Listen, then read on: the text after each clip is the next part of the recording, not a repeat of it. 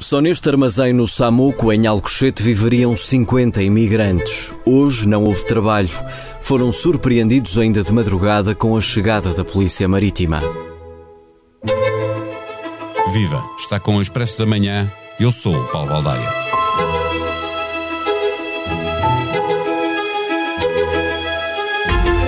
São mais de mil os apanhadores, mais de 5 mil as toneladas apanhadas, num negócio superior a 17 milhões de euros. Tudo ilegal, com prejuízo para a saúde pública, prejuízos económicos, ambientais e de segurança. No fim da linha, explorados imigrantes asiáticos. As redes criminosas são encabeçadas por portugueses, como o que foi agora detido no Montijo, onde as autoridades descobriram centenas de pessoas habitando barracos com condições deploráveis.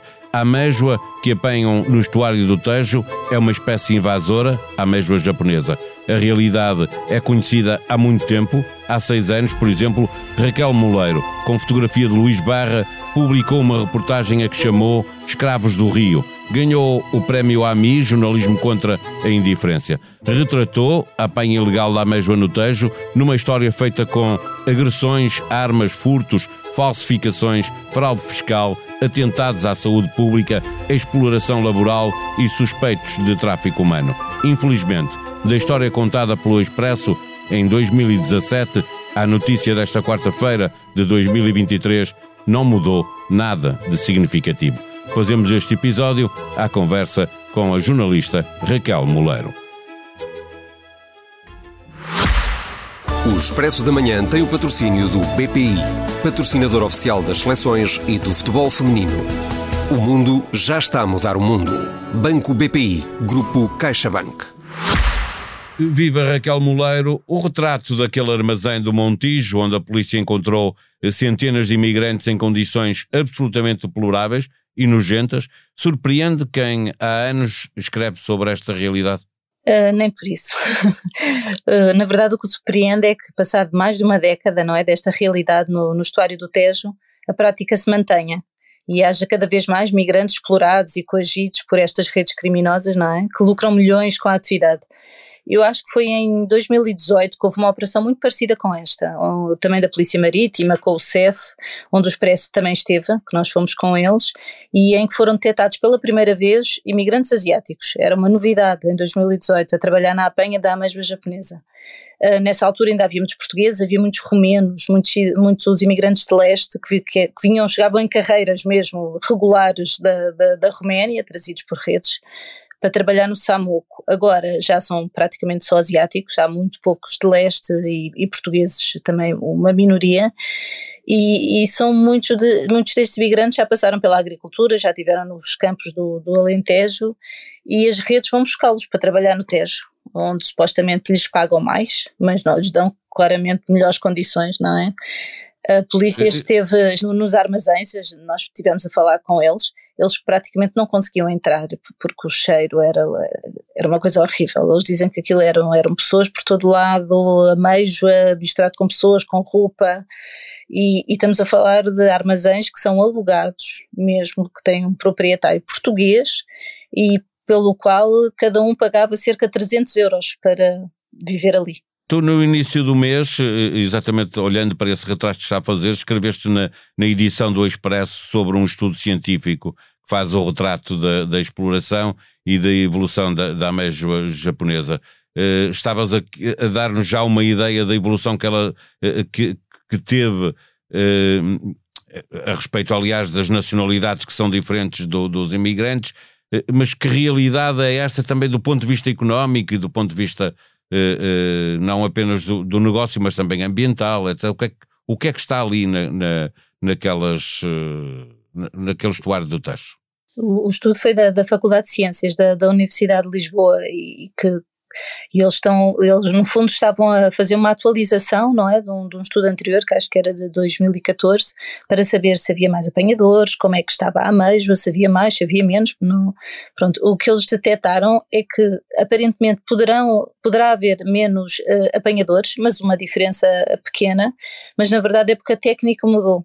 Ou seja, eles usam principalmente barcos agora, com, com ganchorras, que são uma espécie de arados que quase ceifam ali o, o, o, leito do rio para apanhar a maior quantidade e por isso precisas de menos pessoas, o que, não significa, o que significa que não se apanha menos amêijoa, são precisas é menos pessoas para, para apanhá-la, mas as autoridades acham que nunca houve tanta gente a apanhar a ameijoa no Tejo. Deixa-me fazer um parênteses que eu estive no Samoco exatamente no fim de semana passado, eh, fez este fim de semana oito dias e, e, vi muita gente a apanhar a ameijoa no, quando a maré baixava. Pronto, porque eles fazem, principalmente aqueles que são mais explorados e trabalham para, para as redes, eles fazem às vezes duas marés, não é? Quando a, quando a maré baixa, eles entram no rio e aproveitam aquela altura.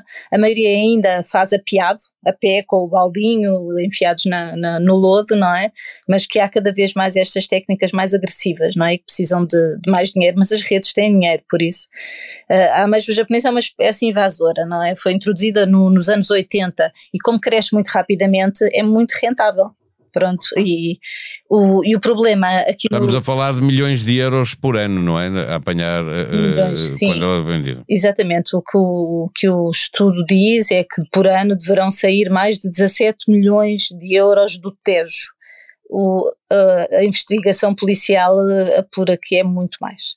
Que é, que é muito, muito mais, porque estamos a falar de, de pessoas que são ou seja, a mão de obra é explorada, não é? Depois o, não há impostos, há uma fuga total, não é? Tudo é ilegal, não há licenças. E depois a ameijoa vai para outros países da Europa, que é levada sem qualquer controle sanitário, sem qualquer tratamento, onde é vendida pelo dobro ou pelo triplo. Por isso é, é só ferrar. Antes de, antes de regressarmos a, a, a, às pessoas que estão no fim da linha, os apanhadores e, e, do que lhes acontece e porque é que eles estão ali, eh, eh, ainda pegando na, na, na, informação que estavas a dar de que é uma espécie invasora, eh, eu pergunto se apanhá-la não contribui para diminuir que ela domine o, o estuário. Uh, o, que o, o, que os investigadores dizem é que a apanha sustentável é a única forma de, de, de controlar uh, a quantidade de, de ameijoa no, no Tejo, porque ela acaba também com as outras espécies, não é? Que, que pertencem ao Tejo e que foram pouco a pouco desaparecendo. Uh, mas o facto de, de, ela ser apanhada numa zona sem controle sanitário, que atualmente é completamente proibida a apanha numa zona e na outra pode-se apanhar, mas não é, não é possível o consumo humano, ou seja, tem que haver um tratamento, etc. Esse tratamento não existe cá, e por isso é a mesma coisa, ou seja, toda a mesma que é apanhada não poderia ser.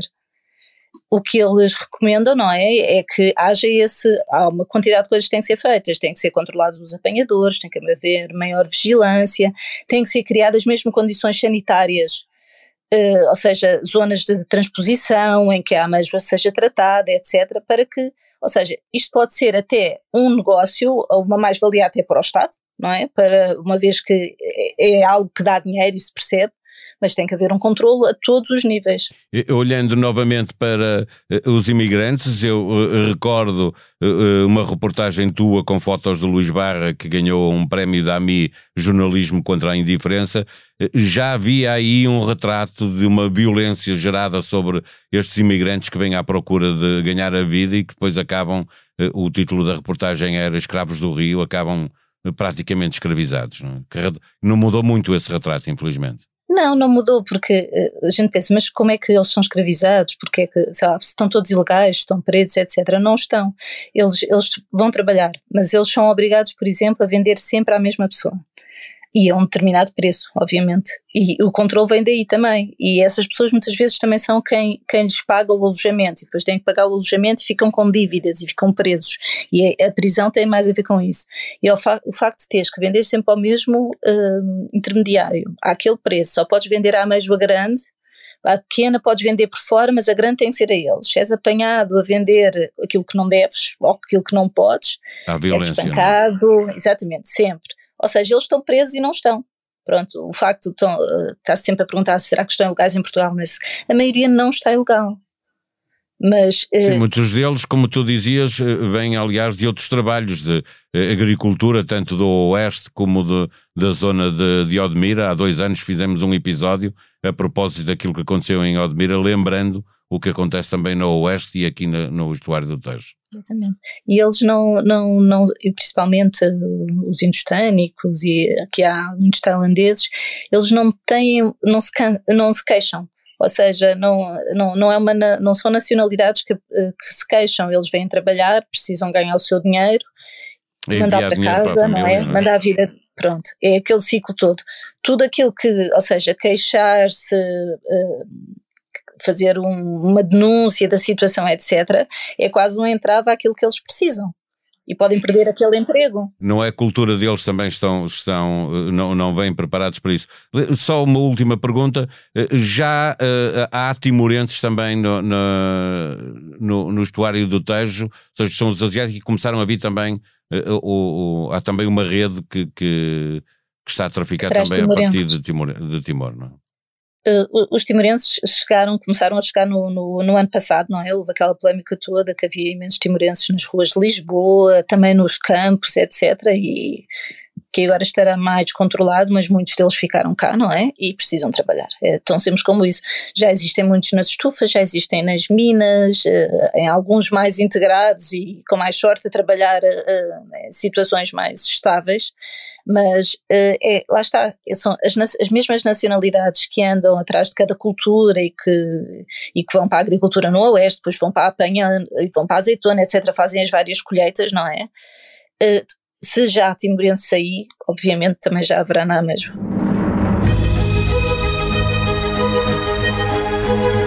Quando Taylor Swift aterrar em Lisboa, trará consigo a The Eras Tour que passa em revista uma carreira com 17 anos, num alinhamento com mais de quatro dezenas de canções. Saiba o que esperar quando, em maio de 2024, a estrela norte-americana subir ao palco no Estádio da Luz. Mário Rui Vieira dá-lhe todos os pormenores sobre o concerto que Taylor Swift traz a Lisboa. São 44 ou 45 canções, 10 atos diferentes e duas surpresas. Na página da Blitz, em expresso.pt, lá encontra igualmente alguns vídeos dos concertos que a cantora está agora a fazer nos Estados Unidos. A seleção da Nova Zelândia fez o que raramente é feito, abandonou um jogo contra o Qatar de Carlos Queiroz devido a um insulto racista. Na Tribuna Expresso, uma história que não podemos esquecer. A sonoplastia deste episódio foi de João Martins. Nós vamos voltar amanhã. Até lá, tenham um bom dia.